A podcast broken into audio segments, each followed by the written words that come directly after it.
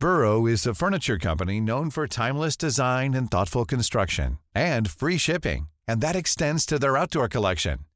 Their outdoor furniture is built to withstand the elements, featuring rust-proof stainless steel hardware, weather-ready teak, and quick-dry foam cushions. For Memorial Day, get 15% off your Burrow purchase at burrow.com slash ACAST and up to 25% off outdoor. That's up to 25% off outdoor furniture at burrow.com slash ACAST.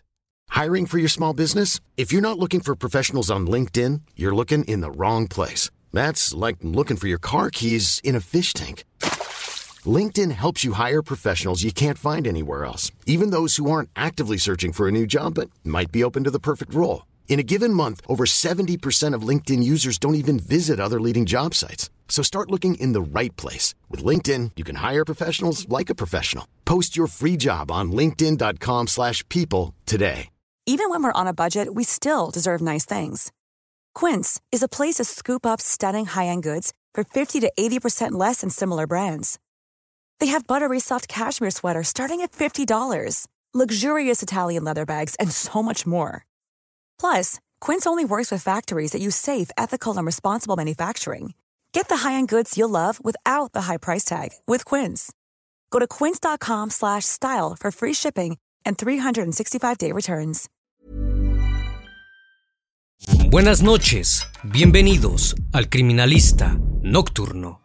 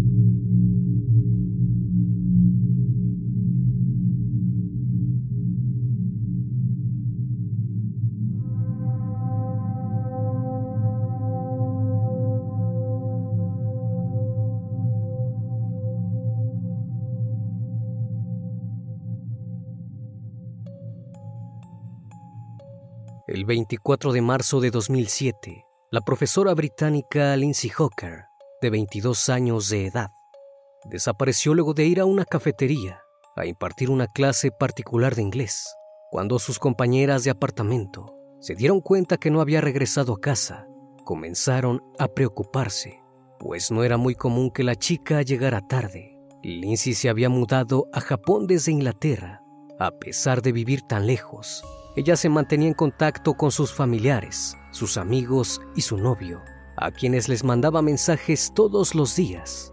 Cuando no pudieron ponerse en contacto con ella, se preocuparon, pero por un momento pensaron que podría estar con sus amigas atendiendo algo importante en su trabajo. Al día siguiente, luego de no tener noticias de ella, pensaron lo peor. Por desgracia, aquel presentimiento concluyó con el hallazgo de la joven dos días después de haber desaparecido, aunque su descubrimiento fue devastador. El criminalista nocturno. Al llegar la noche, las compañeras de Lindsay se sorprendieron porque no llegó al departamento. Entre ellas tenían una especie de código de seguridad. Habían acordado que todo lo que hicieran fuera del trabajo o las personas con las que salían eran conocimiento de todas.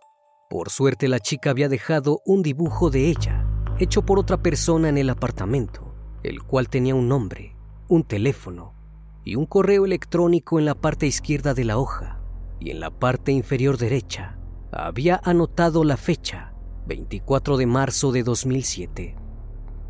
El mismo día que había acordado de verse con un sujeto en una cafetería cercana a su trabajo, para darle clases particulares de inglés, el nombre que figuraba en la hoja, Tatsuya Ichihashi.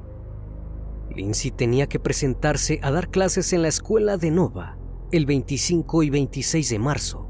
Sin embargo, no lo hizo. Las amigas de la chica les mencionaron que hacía dos días que no sabían nada de ella, pero que había dejado unos datos Con esta información, la institución decidió reportar la desaparición de la joven el día 26 de marzo a las 2.30 de la tarde. Cuando las autoridades recibieron la denuncia, se dieron cuenta que Tatsuya había sido detenido por robo anteriormente, así que dieron marcha a la investigación. Lo único que sus amigas sabían es que se vería con este sujeto en una cafetería que estaba cerca de la escuela Nova, donde impartía clases. La policía decidió comenzar a investigar en la cafetería, así que un grupo de oficiales acudieron hasta el lugar y solicitaron al encargado del establecimiento las grabaciones de las cámaras de seguridad del día 24 de marzo. En ellas pudieron visualizar a Lindsay y a Tatsuya dentro de la cafetería. Minutos después observaron a ambos salir del lugar y tomar un taxi. Gracias a las imágenes pudieron rastrear la placa del vehículo y en cuestión de minutos lograron encontrar al taxista, quien les dijo que había llevado a los chicos a un complejo de apartamentos y les informó que la chica le había pedido que la esperara, que no tardaría, pero luego de siete minutos cuando ella no regresó, se fue. A las 5.40 de esa tarde, dos oficiales se presentaron en el complejo y preguntaron por Tatsuya Ichihashi. Cuando dieron con el apartamento, observaron que las luces estaban apagadas, pero se podía ver movimiento dentro y sabían que alguien estaba en la casa. Los oficiales no tocaron la puerta porque creían que no tenían causa probable para hacerlo, por lo que decidieron esperar a que el hombre saliera para interrogarlo. Las horas pasaron y el sujeto jamás salió. Después de esto los investigadores les informaron a los policías que el sujeto había sido detenido anteriormente por robo y agresiones, por lo que podían proceder con su actuar. A eso de las 7 de la tarde, los oficiales pidieron refuerzos y llegaron siete oficiales más. Tocaron la puerta en numerosas ocasiones, pero Tatsuya no atendió el llamado y siguieron insistiendo. Esperaron afuera durante largo tiempo. Casi dos horas después, Tatsuya salió con una mochila en la espalda y le dijeron que necesitaban hablar con él. Cuando se dio cuenta de la situación, trató de huir de la policía, pero uno de ellos agarró su mochila. Gracias a su agilidad logró librarse y salir huyendo. Ninguno de los oficiales tenía radios, por lo que los oficiales del cuarto piso no pudieron alertar a los que estaban en la parte baja. Como pudo se las arregló para escapar de la policía, hasta que lo vieron saltar por las escaleras, a pesar de que lo siguieron a pie no lograron detenerlo y no fue capturado. Cuando los oficiales entraron a su apartamento, hicieron el lamentable descubrimiento. La bañera había sido arrastrada desde el cuarto de baño hasta el balcón. Dentro había una mezcla de arena con tierra de horticultura que cubría el cuerpo de la chica, esto en un intento de acelerar la descomposición. Su cuerpo se encontraba sin prenda alguna estaba atado y amordazado con lazos de plástico y unas bufandas. La chica tenía moretones y heridas visibles en todo el cuerpo. Incluso su cabeza había sido afeitada y su cabello fue encontrado en una bolsa de plástico dentro del apartamento. Todo indicaba una acción violenta. Las pertenencias de la joven, como su bolso, su cartera y sus papeles, también estaban al interior. Para poder sacar el cuerpo, tuvieron que tapar el balcón, ya que daba de paso al camino de la escuela de los niños. Los vecinos dijeron que escucharon sonidos de algo golpeando metal y algo siendo arrastrado durante un buen tiempo. La necropsia confirmó que Lindsay Hawker había sido estrangulada brutalmente, tanto así que su cuello estaba roto. Casi todo su cuerpo estaba cubierto de hematomas.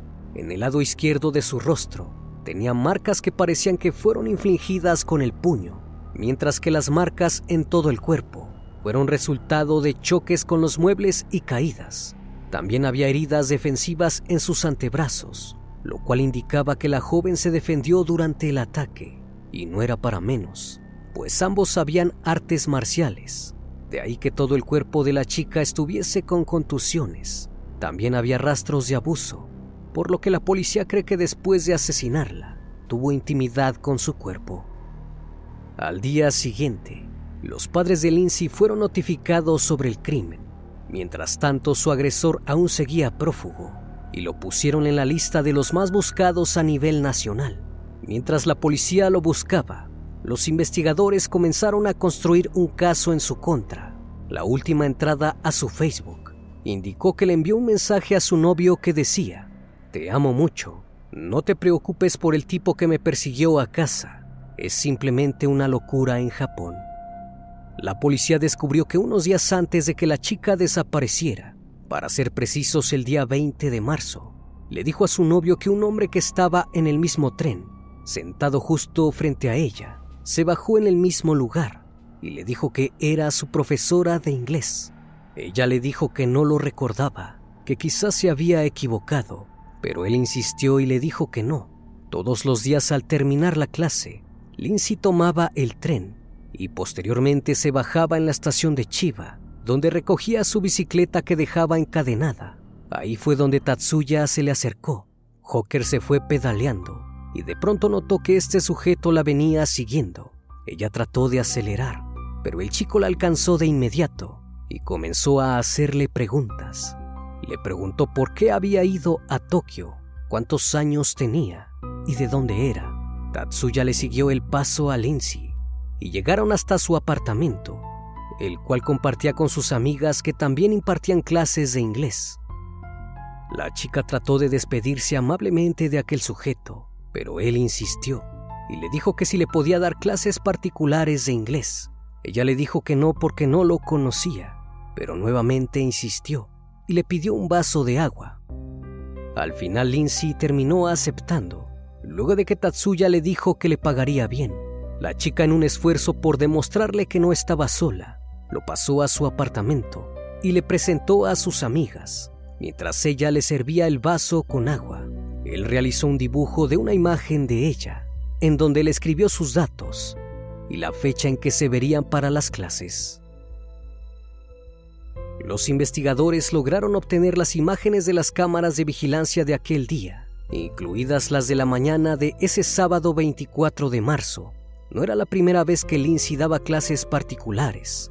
De hecho, lo tenía permitido por la escuela, con la única condición de que se reuniera en lugares públicos y dejara una nota con el nombre y dirección del estudiante con el que se reuniría. Todo salió como estaba previsto. La chica acordó de verse con el hombre a las 9 de la mañana en la cafetería. Al final de la clase le dijo que había olvidado el dinero en su apartamento y le pidió si podían ir a su casa para poder pagarle. Como Lindsay vio que era un sujeto muy amable, ella accedió. Pidieron un taxi y cuando se bajó le pidió al taxista que no se fuera, que solo iría por un dinero. Apenas entró en el departamento y Tatsuya la golpeó fuertemente en la cabeza.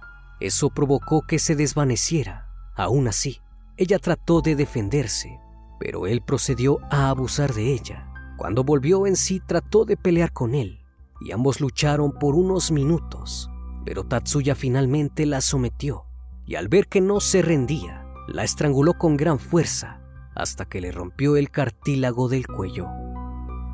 Poco después pensó en desaparecerla. Lo primero que hizo fue afeitarle la cabeza. Después se dirigió a una ferretería local para comprar diversos materiales para poder retirar la tina de baño de su lugar. Después acudió a otra tienda, donde compró tierra de horticultura, a modo de que el cuerpo sirviera como abono y se descompusiera más rápidamente. Algunos testigos le dijeron a la policía que el chico tenía novia, con quien llevaba saliendo cerca de un año. La chica fue entrevistada, pero aseguró no saber nada de él desde el día en que se dio a la fuga. El apartamento donde vivía Ichihashi era propiedad de sus padres quien de igual forma no sabían dónde se encontraba. Burroughs Furniture is built for the way you live. From ensuring easy assembly and disassembly to honoring highly requested new colors for their award-winning seating, they always have their customers in mind. Their modular seating is made out of durable materials to last and grow with you. And with Burrow, you always get fast, free shipping. Get up to 60% off during Burrow's Memorial Day sale at burrow.com slash ACAST. That's burrow.com slash ACAST. burrow.com slash ACAST. I'm Sandra, and I'm just the professional your small business was looking for. But you didn't hire me because you didn't use LinkedIn jobs. LinkedIn has professionals you can't find anywhere else, including those who aren't actively looking for a new job but might be open to the perfect role, like me. In a given month, over 70% of LinkedIn users don't visit other leading job sites. So if you're not looking on LinkedIn, you'll miss out on great candidates like Sandra. Start hiring professionals like a professional. Post your free job on linkedin.com/people today. Tatsuya Ichihashi tenía 28 años al momento del crimen. Nació en la prefectura de Gifu el 5 de enero de 1979. Su madre era dentista y también tenía un título de horticultura y su padre era médico. Tatsuya nunca había tenido problemas hasta que fue un adolescente cuando agredió a un hombre en la calle, a quien también despojó de sus pertenencias. El chico era muy solitario y asistía regularmente al gimnasio. Todos los días recorría 25 kilómetros en bicicleta y estaba en buena forma. Su pasatiempo era ver manga violento y poco a poco su mente se fue trastornando. Ichihashi logró graduarse del Departamento de Horticultura de la Universidad de Chiba en el año 2005. Como el chico no trabajaba, sus padres lo dejaron viviendo en el apartamento y le daban una asignación mensual de 760 dólares. Lindsay Hawker, por su parte, nació el 30 de diciembre de 1984 en Coventry, Inglaterra, hija de Bill y Julia Hawker, provenientes de Brandon, Warwickshire. La chica tenía tres hermanas. Era descrita por sus conocidos como amigable y extrovertida, una persona muy agradable. Lindsay logró graduarse de bióloga en el año 2006, con honores de primera clase, y planeaba estudiar una maestría, aunque antes de eso decidió viajar a Tokio en octubre de 2006 a una de las mejores escuelas privadas de conversación en inglés más grandes de Japón, Nova. La joven compartía su alojamiento con otras dos maestras extranjeras. A pesar de la distancia, ella le mandaba mensaje a su madre y a su novio todos los días. Por esa razón, cuando dejó de hacerlo, sospecharon que algo no andaba bien. La policía publicó un cartel de búsqueda de Tatsuya Ichihashi que incluía una imagen de él y una mejorada del sospechoso disfrazado de mujer.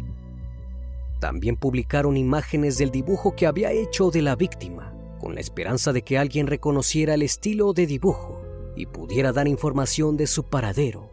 Pero a pesar del esfuerzo de la policía por atraparlo, Tatsuya había desaparecido. Los padres de la víctima volaron hasta Tokio para exigir a las autoridades de Japón que atraparan al asesino se ofreció una recompensa de un millón de yenes por información que condujera a su arresto y se pegaron carteles con su foto por todo el país. Para octubre de 2008, 140 oficiales estaban involucrados en la investigación.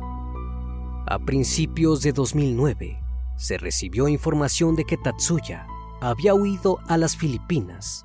Incluso se especuló que se había quitado la vida. El 26 de junio de ese año, se elevó la recompensa de un millón de yenes a 10 millones de yenes. Gracias al aumento de la suma, se recibió información muy importante. Un empleado de una constructora de Osaka informó haber visto a alguien que se parecía al sospechoso. Este había trabajado cerca de 14 meses en el lugar. Otro empleado de un ferry en Osaka informó haber visto a alguien que se le parecía, pero el 4 de noviembre la policía recibió una llamada de una clínica de cirugía estética en Nagoya, que aseguró que Tatsuya se había sometido a una cirugía plástica el 24 de octubre, donde se había hecho un levantamiento de nariz. Pero esta no era la primera cirugía a la que se sometía, pues anteriormente se había quitado dos lunares que tenía en la mejilla, se había adelgazado los labios, también había agregado un pliegue a sus párpados y se había aumentado la altura de la nariz. La clínica proporcionó a los investigadores una fotografía antes de la cirugía e inmediatamente comenzaron a difundirla. Se informó a los medios de comunicación que estuvieran atentos, porque el agresor ahora había cambiado su apariencia. Esto despertó un gran interés en el caso. pues ahora la población estaba más alerta. El 10 de noviembre de 2009, Tatsuya fue visto en Osaka cuando intentaba embarcar un ferry con destino a Okinawa. Se dio aviso a la policía quienes lograron detenerlo. Al ser arrestado no confesó y permaneció en silencio durante largos días. Se descubrió que el sujeto había usado algunos nombres falsos y no se quedaba por mucho tiempo en un mismo lugar. Además evitaba por completo ciertos lugares donde había cámaras de vigilancia. Con los trabajos que tenía fue ahorrando para cambiar su aspecto, aunque se dijo que probablemente sus padres le enviaban dinero todos los meses para que pudiera mantenerse. El 23 de diciembre, Tatsuya Ichihashi admitió haber estado implicado en el crimen de Lindsay, pero afirmó que su intención no era asesinarla y que había intentado reanimarla. Planning for your next trip? Elevate your travel style with Quince. Quince has all the jet-setting essentials you'll want for your next getaway, like European linen, premium luggage options, buttery soft Italian leather bags, and so much more. And is all priced at 50 to 80% less than similar brands. Plus, Quince only works with factories that use safe and ethical manufacturing practices. Pack your bags with high-quality essentials you'll be wearing for vacations to come with Quince. Go to quince.com/pack for free shipping and 365-day returns. Luego de dos largos años, el 21 de diciembre de 2011, el hombre fue llevado a juicio. En el tribunal Tatsuya admitió ser responsable del asesinato de Lindsay Hawker. Dijo que todo había sido accidental, pues para que no gritara le había tapado la boca y le había puesto sus brazos alrededor de su cuello, pero no midió la fuerza con la que lo hizo. La fiscalía, por su parte, no creía que su deceso fuera resultado de un accidente y que no había nada que indicara que había tratado de resucitarla, además de que tampoco llamó a una ambulancia ni pidió ayuda a nadie. En cambio decidió esconder el cuerpo en la bañera. La familia de la víctima había solicitado la pena de muerte, pero el tribunal consideró que era inapropiada porque el asesino no tenía condenas previas y porque a la edad de 32 años todavía tenía posibilidad de rehabilitarse. Tatsuya fue encontrado culpable y fue sentenciado a cadena perpetua. Según la ley japonesa, Ichihashi tendrá que cumplir 10 años antes de ser elegible para su libertad condicional. Durante su estancia en la cárcel, Ichihashi escribió un libro titulado Hasta que me arrestaron. El libro no incluye ningún detalle del crimen, más bien se centra en los dos años y medio en los que estuvo prófugo en el norte de Japón, a Okinawa. El libro también detalla todos los cambios que le hizo a su rostro para poder eludir a la policía. En 2003 estrenó una película titulada Yo soy Ichihashi. Todos los beneficios del libro y la película, Tatsuya se los ofreció a la familia de Lindsay, pero estos se negaron rotundamente a recibir cualquier dinero por parte de él.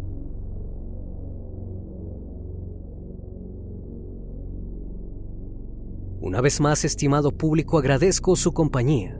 Gracias por brindar un espacio de su tiempo para conocer un caso más de este canal. Si aún no estás suscrito, te hago la cordial invitación a que lo hagas y formes parte de esta gran comunidad. Esto es El Criminalista Nocturno. Hasta la próxima emisión. Buenas noches.